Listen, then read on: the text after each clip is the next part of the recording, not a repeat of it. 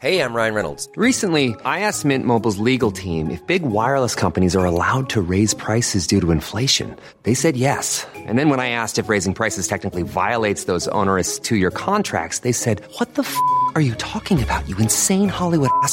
So to recap, we're cutting the price of Mint Unlimited from $30 a month to just $15 a month. Give it a try at mintmobile.com slash switch. $45 upfront for three months plus taxes and fees. Promo rate for new customers for limited time. Unlimited more than 40 gigabytes per month. Slows. Full terms at mintmobile.com.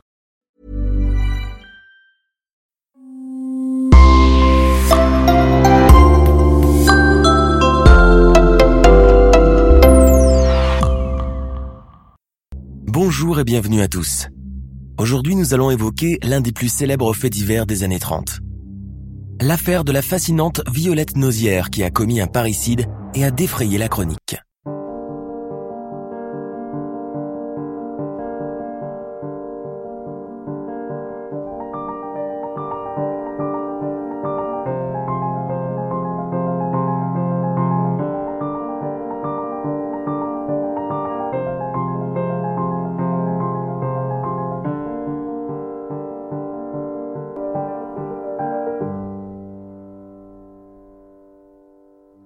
Paris, année 1933.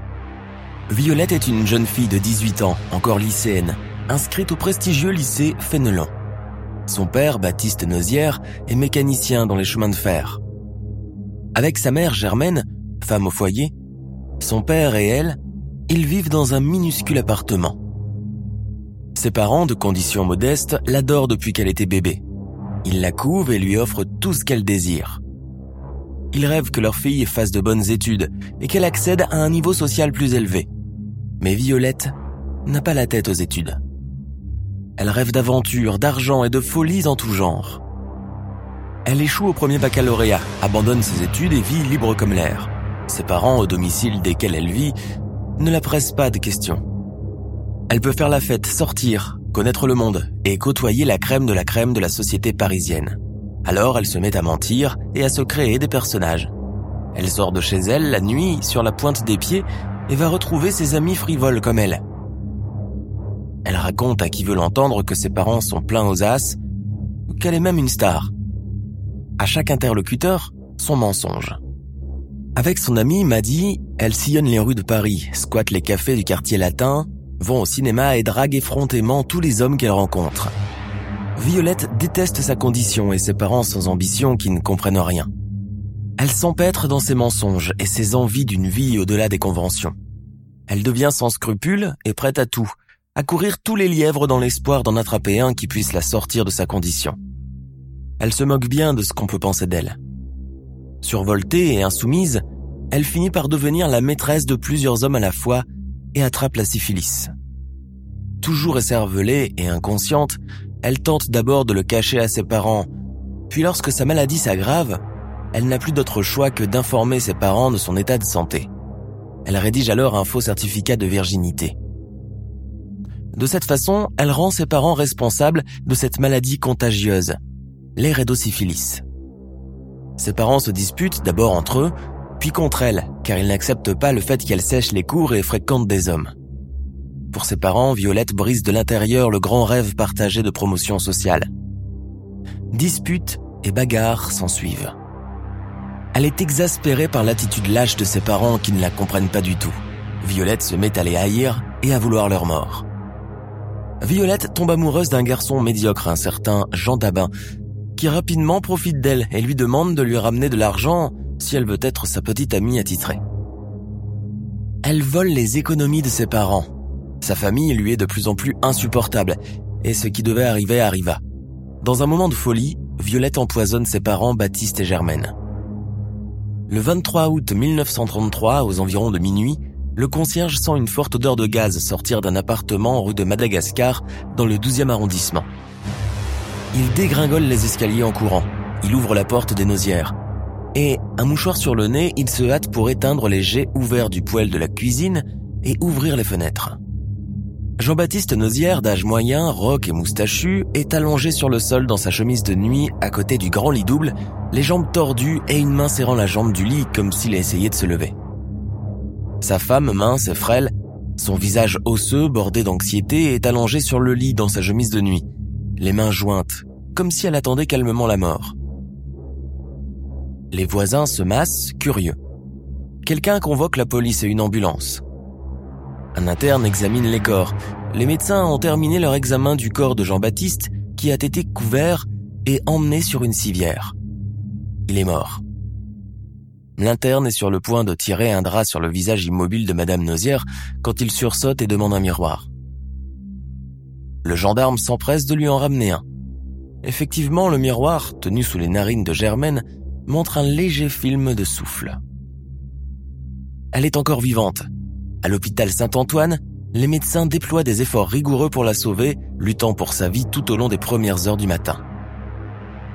Pendant ce temps, le chef adjoint de la police, Gaston Moser de la préfecture de Seine, se rend dans l'appartement de la rue de Madagascar pour effectuer son enquête de routine et son rapport officiel. Le cas à première vue semble clair. Le couple d'âge moyen, seul dans l'appartement, avait pour une raison quelconque choisi d'ouvrir le gaz et de s'allonger pour mourir.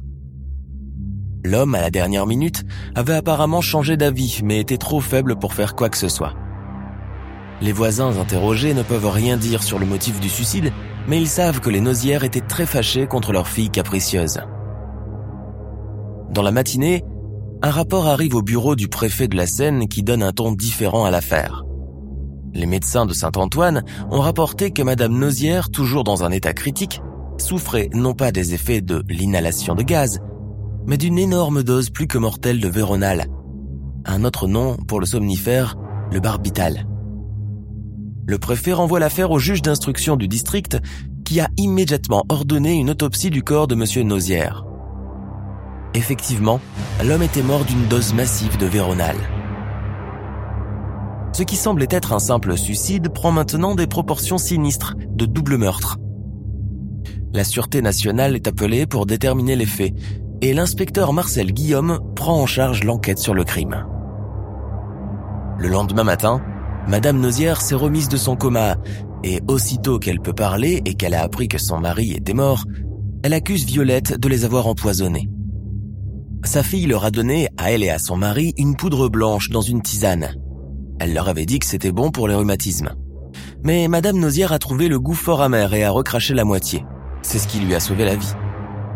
Un mandat d'amener est rapidement décerné contre Violette par le juge d'instruction Edmond Lanoir. On la cherche partout, mais elle est introuvable. La presse participe à la recherche et offre le portrait de Violette à la vue de tous. L'affaire surprend, choque et intéresse. Le petit Parisien tire à 1,6 million d'exemplaires par jour. Elle est en cavale dans les balles du quartier latin et de Pigalle. Le très élégant vicomte de Pinguet la reconnaît et la dénonce à la police. Le 23 août 1933, plus d'une semaine après le meurtre, Violette est arrêtée dans le quartier du Champ de Mars en plein jour. Elle était assise nonchalamment à une terrasse de café. Elle y dégustait une glace à la vanille en attendant un certain comte de Pinguet. Amenée à l'hôpital pour être confrontée avec sa mère, Violette prend la fuite, confirmant par son comportement une culpabilité qui ressortait déjà.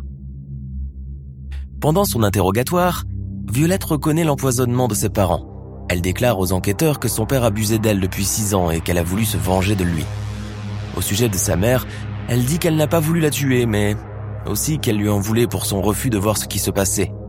Elle a souhaité lui épargner la honte que susciterait la révélation des agissements de son père. Sa mère refuse de croire à la version de sa fille. Elle intente une action civile contre Violette pour diffamation envers les morts. La presse et l'opinion publique se déchaînent de plus belle. Violette fait la une des journaux et des quotidiens.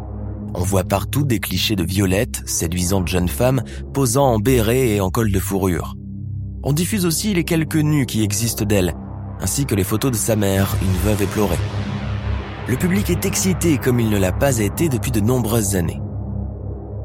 Violette Nozière a-t-elle vraiment été abusée par son père? On ne cherche pas vraiment la vérité. La société patriarcale de l'époque s'indigne plus que l'acte lui-même, l'aveu de Violette suscite l'horreur. L'allégation d'abus sexuels ne lui a apporté aucune sympathie. Cela n'a fait qu'attiser la colère publique contre elle. On exige la guillotine pour la meurtrière. Elle est condamnée d'avance. Le sentiment du public est si fort qu'une foule a tenté de prendre d'assaut la prison de Petite Roquette où Violette est incarcérée en attendant le procès. Elle a dû être renvoyée ailleurs sous haute garde pour ne pas être lynchée. Du jour au lendemain, l'histoire de Violette est passée d'un simple fait divers à une obsession et un drame national. Des centaines de Français ont écrit au juge Lanoir pour exprimer leur indignation et exiger la peine de mort. Mais il reçoit aussi plusieurs centaines de lettres, souvent anonymes, de femmes qui rapportent leurs expériences, disant comprendre le geste de Violette. S'ouvre alors un temps nouveau où la parole des victimes commence timidement à se faire entendre. Un an s'écoule avant que l'enquête policière sur la vie turbulente de Violette ne soit terminée. Le 10 octobre 1934, le procès débute et Violette est jugée pour un meurtre devant le juge père aux assises de la Seine. C'est un procès retentissant. Des célébrités comme l'écrivaine Colette et le poète Paul Éluard sont là. La foule curieuse est immense. On vient voir l'empoisonneuse de la rue de Madagascar. Violette, toute de noir vêtue, béret noir et col en fourrure, a les yeux perdus dans le vide. Elle semble se demander ce qu'elle fait là. Ses divers aveux ont été présentés et un défilé de témoins l'a condamnée. L'avocat de la défense a fait valoir que sa forte passion l'avait conduite à empoisonner les parents qui se tenaient sur son chemin. À la dernière minute, Madame Nozière, la maman, a pris la parole pour demander grâce pour sa fille. Mais il n'a fallu au jury entièrement masculin que quelques minutes pour la déclarer coupable. Le juge père la condamne à mort à la guillotine. Aucune circonstance atténuante ne lui est reconnue. Mais comme les femmes ne sont plus exécutées depuis 1887, le président Lebrun, le jour de Noël, a commué sa peine en réclusion à perpétuité. En janvier 1935, Violette est transférée à la centrale de Haguenau, dans le Bas-Rhin, réputée pour ses conditions de détention terribles. Trois ans plus tard, elle retire ses accusations d'inceste pour bénéficier de la clémence de la justice. Sa peine est réduite à 12 ans par le maréchal Pétain le 6 août 1942. Enfin, par un décret du 17 novembre 1945, le général de Gaulle lui accorde la remise de son interdiction de séjour. Elle est réhabilitée en 1963. Elle meurt peu après, mère de quatre enfants, modèle du relèvement par la prison, le travail et la religion. Ainsi se termine l'une des affaires judiciaires les plus célèbres de l'époque. Loin de toute polémique qui a fait retourner contre elle l'opinion publique, Violette Nozière a aussi des défenseurs convaincus de la réalité de l'inceste qu'elle a subi. Parmi eux figure le groupe des surréalistes menés par Breton et Éluard, qui ont pris position en faveur de celles qui osent défier l'ordre patriarcal et l'hypocrisie bourgeoise. Ils publient une brochure pour la soutenir. Ils l'ont ainsi élevée au rang de mythe. L'histoire exceptionnelle de Violette Nozière a inspiré beaucoup d'écrivains, mais aussi le cinéaste Claude Chabrol, avec l'actrice Isabelle Huppert remarquable dans le rôle principal. Un film réalisé en 1978 qui a fait entrer le personnage dans la postérité. Nous sommes à la fin de notre émission du jour. N'hésitez pas à écouter les autres émissions du podcast et à prendre 5 secondes pour nous laisser un 5 étoiles sur iTunes. C'est vraiment très important pour nous. Vous pouvez aussi vous abonner pour ne pas rater les prochains épisodes et nous suivre sur Facebook pour nous en proposer de nouveaux. Merci et à bientôt.